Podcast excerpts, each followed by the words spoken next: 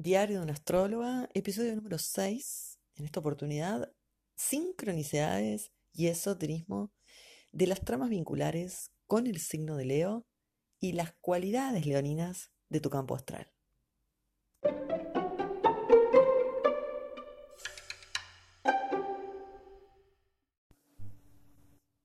Comencemos verificando si en nuestro entorno hay alguna persona del signo de Leo si en la actualidad hay alguien y también si lo hubo en el pasado. Si en nuestra familia hay alguien de Leo, si en nuestras amistades, si en esas que dejamos de ver hubo alguien de Leo. Y quiénes están ahora. Si se repite este signo muchas veces, si aparece poco, pero aparece contundente en alguna etapa de mi vida. En qué momento aparece este personaje de Leo y en qué momento incluso desaparece. También cómo estaba yo cuando apareció. Todo esto hay que agregar al análisis que se haga esotérico de las tramas vinculares.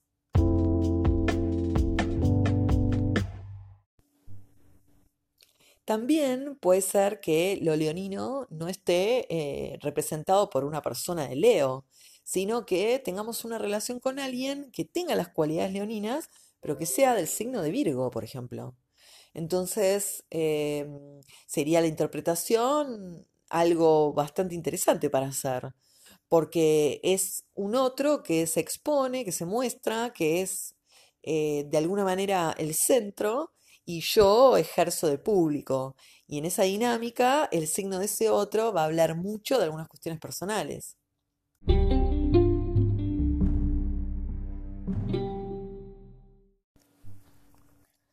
Las cualidades del leonino tienen que ver con la toma de conciencia de algo el conocimiento, de darme cuenta de, de conocer no solamente desde lo intelectual, sino también desde lo intuitivo, de despertar algo, de la autoconciencia, de saberme un yo, una isla sobre una oscuridad infinita, pero una isla del yo, y también con esta exploración del show del yo, dando cuenta de que todo ser humano es básicamente creativo, no solamente en su exploración del juego y de diversión, donde se va a exponer algo que hizo o que hace cada persona, sino también en, las actitudes diarias de su vida personal hay creatividad. Hay creatividad en cómo uno vive. Eh, y no solamente en, este, en esto que se asocia al arte o a, la exposición de, de un show frente a un público. Es decir, el yo siempre está haciendo un show.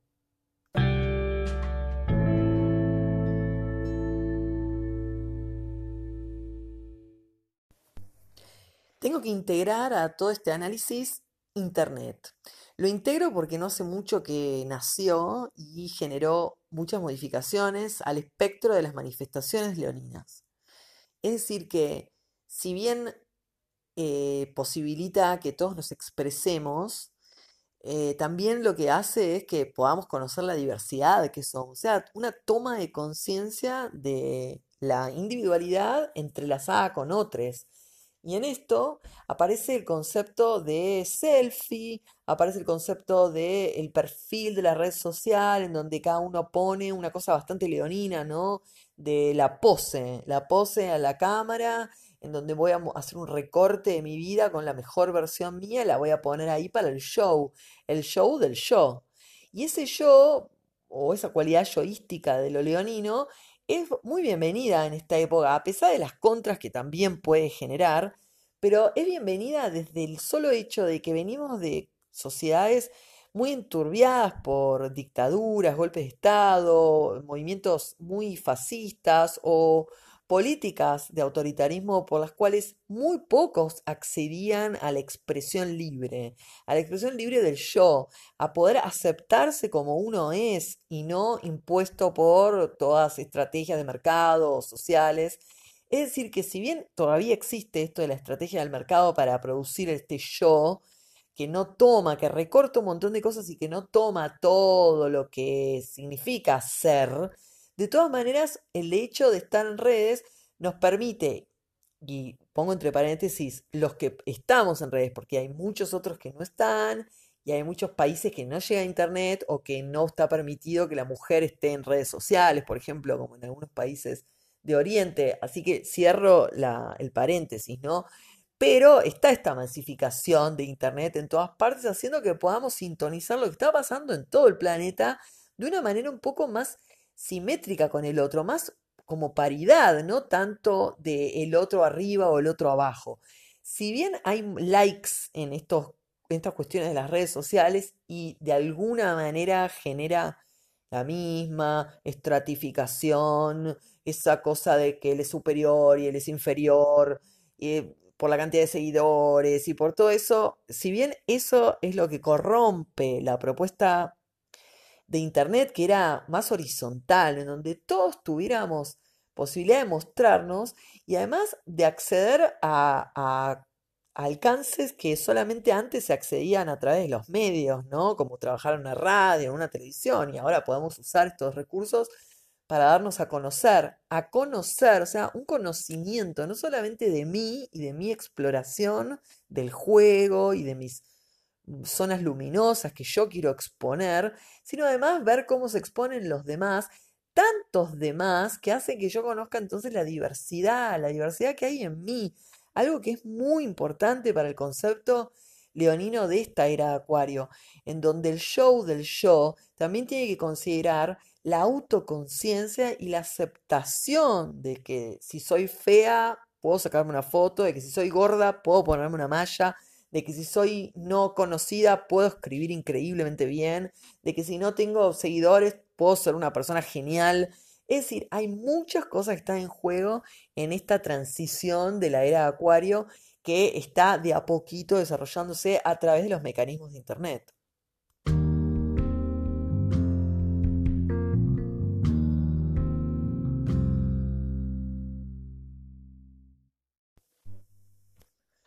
Entonces consideremos esta propuesta de mostrarse, de exponerse, en la medida que uno quiera o pueda exponerse, como algo también que va a generar entonces la necesidad del público. Es decir, que lo leonino, como fuerza centralista que se mantiene en un centro bastante asegurado, por el cual se siente o se muestra seguro. No estoy hablando de sentir, ¿eh? corro esto porque es más un estado de conciencia en donde yo conecto con una seguridad por la cual me expongo. Y en eso de exponerme va a haber un público, un público que no va a brillar como yo, porque la que brilla soy yo. Este es el sentido de lo leonino, ¿no? Un rol de mando muy déspota, pero que puede sentirse como una metáfora de la toma de conciencia, ¿no? Cómo uno puede em, darse a luz a sí mismo y, ir desarrollando distintos eh, ejercicios de conciencia a través de distintas experiencias. Y en esto hay algo de despotismo, ¿no? Porque el desarrollo de conciencia es un despertar bastante déspota, entre comillas. Pero suponiendo que, mm, que estamos, que me refiero específicamente a los lazos de público y show. En el caso de, de esta era de Acuario en donde todos nos estamos expresando y todos queremos público, la relación es asimétrica y es una lucha también. Y por otra parte, ¿quiénes son entonces los que están alrededor nuestro cuando estamos tan expuestos? Porque si yo voy a ser el centro, ¿a quién tengo orbitando? ¿No tiene que brillar como yo o sí? Y de otro modo contrario, ¿qué pasa cuando yo soy público? Porque si hay tanta gente mostrándose, también a mí me va a despertar muchos y variados intereses por conocer esa variedad de artistas o de personajes que estén exponiendo algo, lo que sea, no hace falta que sea arte nada más. Entonces, esto también empieza a revolucionarse, es ser público y ser el show del otro. Y en este sentido cobra mucha importancia las cuestiones del valor de la época, porque si se van a medir las exposiciones a través de eh, circuitos de consumo mercantilistas, entonces yo voy a tratar de exponer todo lo que reditúe para negociar o para generar dinero. Distinto es cuando yo quiero exponer algo para jugar, para mostrar, para mostrar lo que hago, para divertirme, así como cuando un niño chiquito está dibujando algo y de pronto lo termina y se lo muestra a un adulto con una cara de inocencia, sin esperar que le digan qué feo, qué malo, lo vendemos, no lo vendemos, cuánto sale, sino simplemente qué lindo, qué buen momento que tuviste haciendo ese dibujo mientras estuvo dibujando. Entonces, este sentido de la exploración del yo y del juego y todo lo que es leonino, tiene un poco más de inocencia cuando lo tomamos sin el, espectro este del consumo capitalista o, o, ni siquiera capitalista, sino este consumo de producción masificadora, en donde uno tiene que tener la hegemonía del producto y ser la mejor en algo. Y tal vez se trata simplemente de jugar, de exponerse y de sentir seguridad en esa exposición. Una seguridad que es energía leonina en tanto recubre a la obra de un halo de luz muy potente que no se vulnerabiliza en ningún momento, no es vulnerable.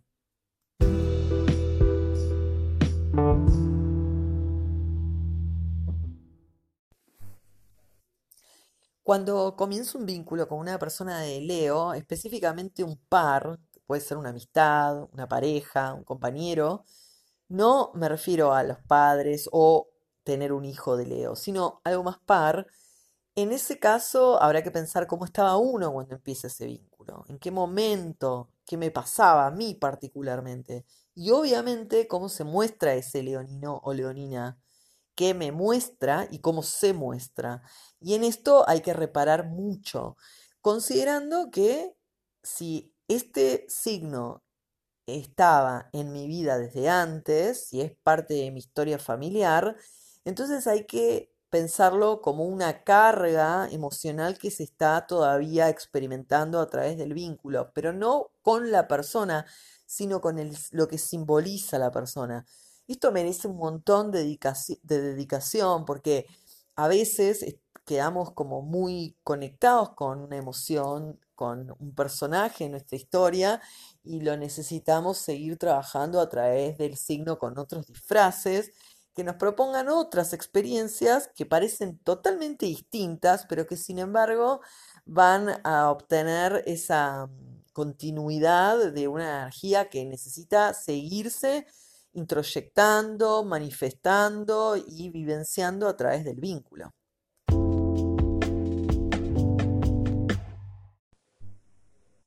Entonces, si yo empiezo un vínculo con una persona de Leo y descarto que no tenga personas de Leo en mi familia o en mi pasado o en mis relaciones primarias, o sea que si es la primera vez que yo me encuentro con una persona de Leo y tengo un vínculo de amistad, de pareja, y empiezo esta relación, entonces también empiezan a surgir, o empezaron a surgir, por eso tengo la relación, empezaron a surgir en mí otros modos de habilitarme el yo. Lo habilito de un modo más seguro. Haga lo que haga. No hace falta que sea tan ni creativa, ni que exponga gustos, ni preferencias. Es más que nada cómo me conecto con la realidad y la sociedad. Me conecto de un modo que parezca, al menos que parezca más seguro, más afirmado, en donde es difícil que alguien intervenga a tocar mi vulnerabilidad. De hecho, mis emociones internas van a ser todo un cultivo muy em, específico para analizar aparte y además súper complejo como de cualquier individuo. Pero eh, si se trata de, de interpretar el esoterismo de los vínculos con personas de Leo, hay que considerar cómo la persona empieza a ser consciente eh, una cualidad muy luminosa que repele cualquier indicador de abuso, de molestia o de humillación.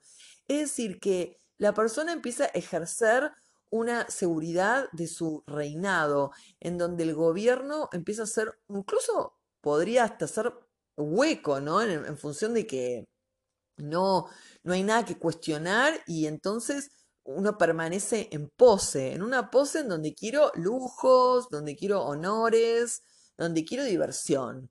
O mostrar en tal caso algo que estoy haciendo y quiero aplausos. No tengo que ni reflexionar, ni interiorizarme por nada, ni percibir, ni, ni estar como en modos sensibles o vulnerables o, o, o bueno, ciclotímicos, sino más bien seguros.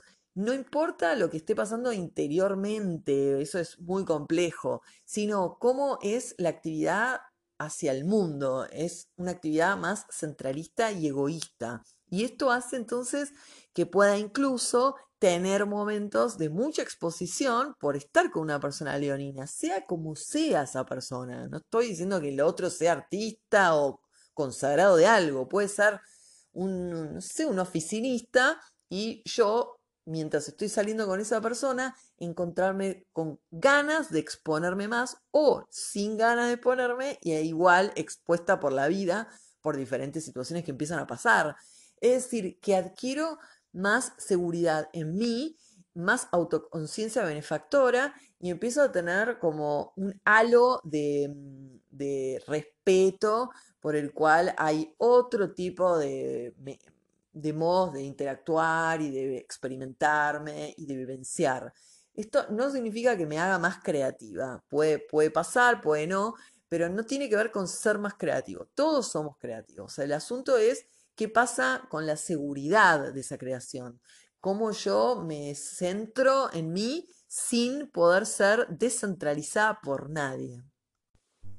Entonces el egoísmo, entonces pensar solo en mí, entonces llamar la atención o buscar todo lo que sea eh, de color, que no aborde demasiados dramas más que el centro que soy yo.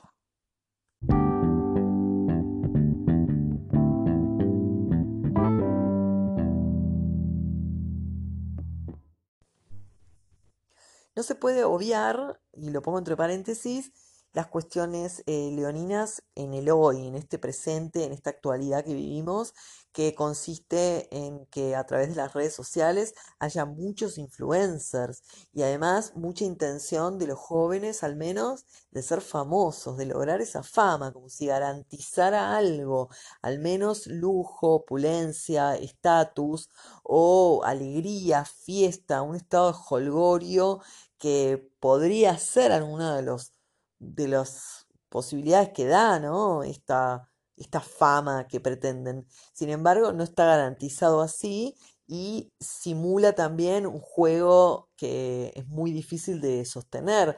De todos modos, es algo que está ocurriendo ahora en paralelo a otros fenómenos también, y entre ellos es plantear la crisis de lo que se pensaba antes como éxito y el cambio de paradigma del éxito. ¿Qué es en esta época? ¿De qué trata? ¿En qué consiste? Teniendo otro tipo de modos de consumirnos, de pensarnos, de hacernos, de reconstruirnos.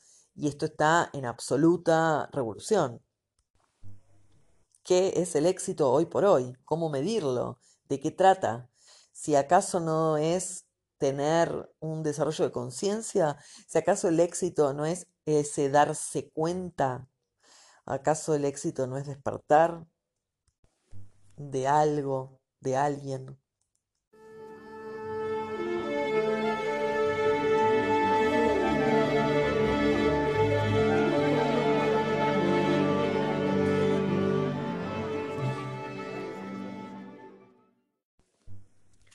Me voy a referir a dos casos, ejemplos para mostrar un poco la trama vincular y las sincronicidades que ocurren con los signos. Tal vez sean difíciles de comprender en el sentido de que marea cuando no pongo nombre a cada personaje, pero para decirlo simple, se trata de una relación de una chica con tres hermanos, pero hay uno con el que tiene bastante conflicto, ella no se siente muy querida con este hermano mayor.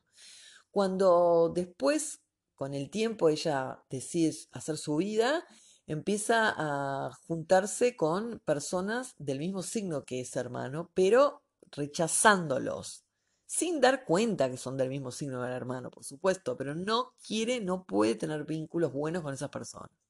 Hasta que tiene un hijo y el hijo nace del mismo día que el hermano. Esto es muy interesante porque la persona no está pariendo y buscando la fecha especial para que algo ocurra.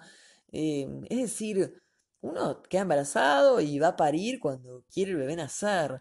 Ahora, lo interesante es cómo todo va eh, concatenado y de alguna manera ese bebé vuelve a mostrar y a dar sentido a, una relación que todavía sigue en desarrollo a través ahora del vínculo con el hijo.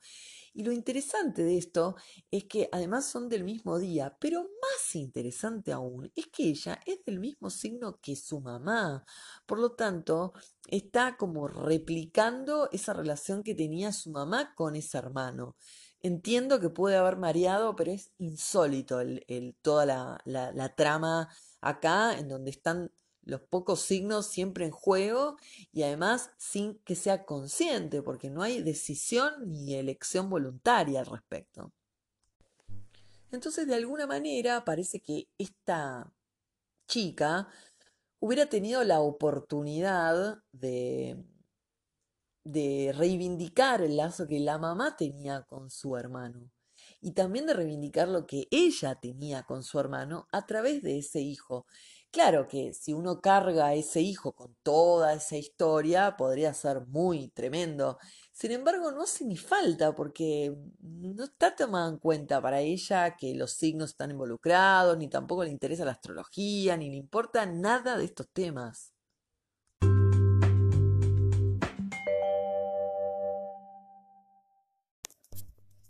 Tomemos en cuenta ahora el caso de alguien que tiene una relación con una persona famosa. O sea, que tenga las cualidades leoninas, pero que no sea de Leo. Porque estamos pensando todo esto a nivel holístico, ¿no? Como dije en el primer segmento, en el segundo segmento.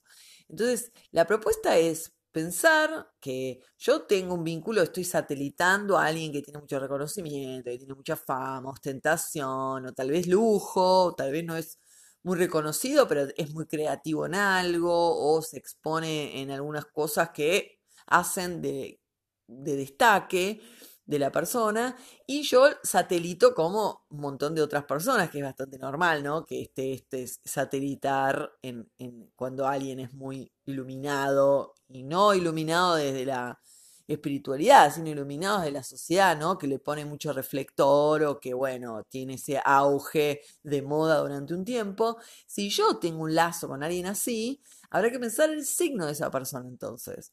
Y lo que vamos a interpretar de eso es que ese signo de la persona esa es lo que yo tengo en mi haber como algo muy brillante, muy exitoso, que expongo mucho y de lo que hago eh, que sea visible y que tome repercusión y además que sea reconocido.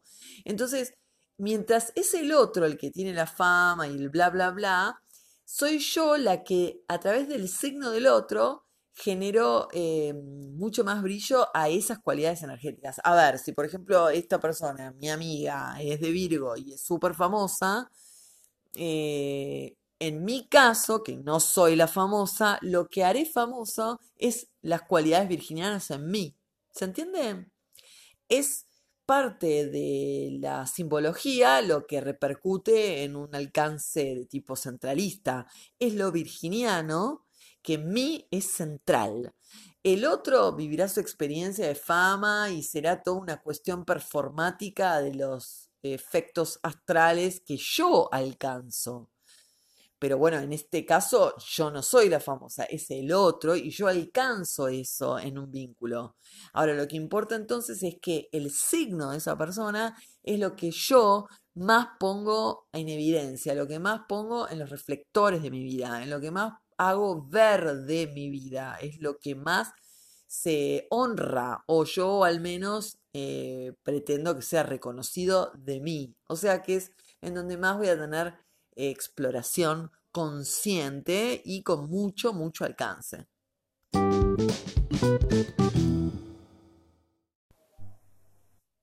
¿Qué pasa si no soporto a alguien de Leo? Si tengo algunos lazos, que efectivamente me lo da la trama vincular, consciente e inconsciente, pero no por eso los aguante, o sea, no los lazos que tenga van a ser siempre afines conmigo.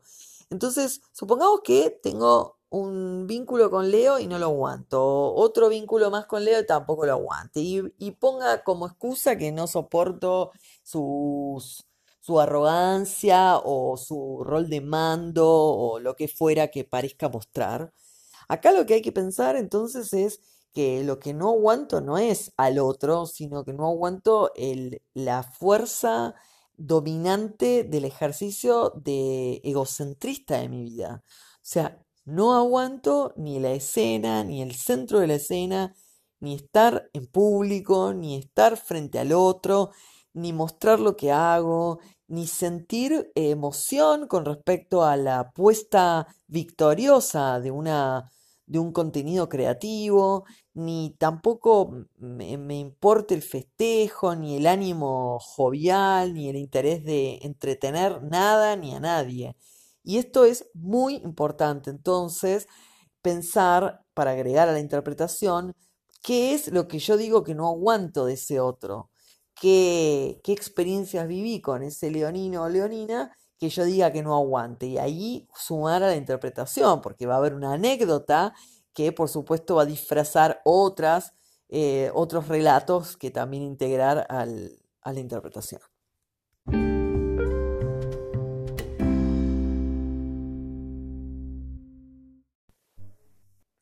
Ahora, si yo tengo una mamá o un papá del signo de Leo, yo tengo que sí o sí agregar el signo de la otra paternidad o maternidad. O sea, si mi papá de Leo, tengo que pensar en mi mamá de qué signo es.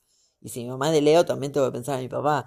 Solamente así puedo hacer un análisis eh, bien fuerte de lo que significo yo en la triada y, y qué resultado doy a esa combinación de mi mamá y de mi papá Em, porque van a ser los alcances más importantes de mi historia y de mi vida. Los signos de mis padres son la fuerza más de sello que tengo, como la más sustancial y mm, fuerza matriz, iniciadora de todos los aspectos de mi vida. Son dones, son antenas incluso.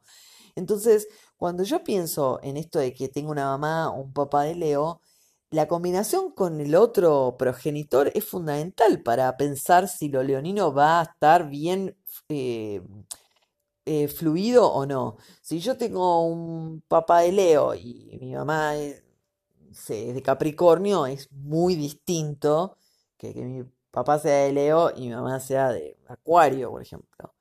Que sea de Leo, pero tengo al lado un signo que es más apagado más duro, por supuesto que me elimina todo el brillo que tiene Leo. De hecho, habrá que entonces analizar un montón de cuestiones cuando nos pensamos en triada con mamá y papá. Y ahí hay que agregar entonces si los padres de mis padres también tienen algo que ver con esos signos y así ir armando toda una, una fuerza eh, del transcurrir de esos signos a lo largo de mi vida y en la historia que me han relatado de mi vida, prenatal incluso. Así que en, función de pensar que, bueno, sí, soy hija de un leonino, también tengo que pensar que ese leonino es la combinación, combina con otro signo para tenerme a mí, por tanto, si por ejemplo mi papá es leonino y mi mamá es de cáncer, entonces lo que hay acá es un leonino que me podría dar a mí este sentido de seguridad por el cual yo eh, me muestro ante el mundo con un halo de seguridad y de, perdón que repita la palabra, pero con un halo así de arrogancia, o no de arrogancia, pero en donde es difícil que alguien pueda meterse conmigo eh, sin que haya alguna especie de, de desdén de mi parte, ¿no? Como desaire, en donde casi yo no muestre que me afecta mucho. Es algo como muy de la honra, lo leonino, ¿no? Pero si mi mamá es canceriana, entonces voy a tener que involucrar emociones y situaciones que modifican por completo la cuestión leonina. Entonces, es esto lo que se necesita para interpretar las cuestiones de la triada, ¿no? Que son estas cuestiones de poder mezclar los símbolos y alcanzar una buena fusión de los significados.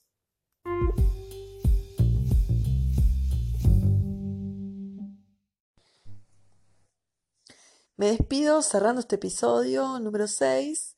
Sé que quedaron muchas cosas afuera, es que no alcanza el tiempo, pero también sé que quedaron muchas cosas en este audio para poder pensar las relaciones, las tramas vinculares y darle un sentido esotérico, una otra mirada que desligue un poco el drama de la pandemia que estamos atravesando, que en un periodo de transición histórico mundial que afecta a todo el orden de nuestros modos de consumo, nuevos modos de consumirnos, modos de producir, y que además concentra mucho la atención ahora con la entrada de Saturno directamente a Capricornio nuevamente para aliarse con Júpiter y Plutón y dar otra fuerza a las normativas de control y vigilancia que también toman eh, este periodo de disciplinamiento y de reestructuración mundial con respecto a las políticas, a los gobiernos y también a las formas en que nos regulamos entre todos en una conciencia más colectiva, etc.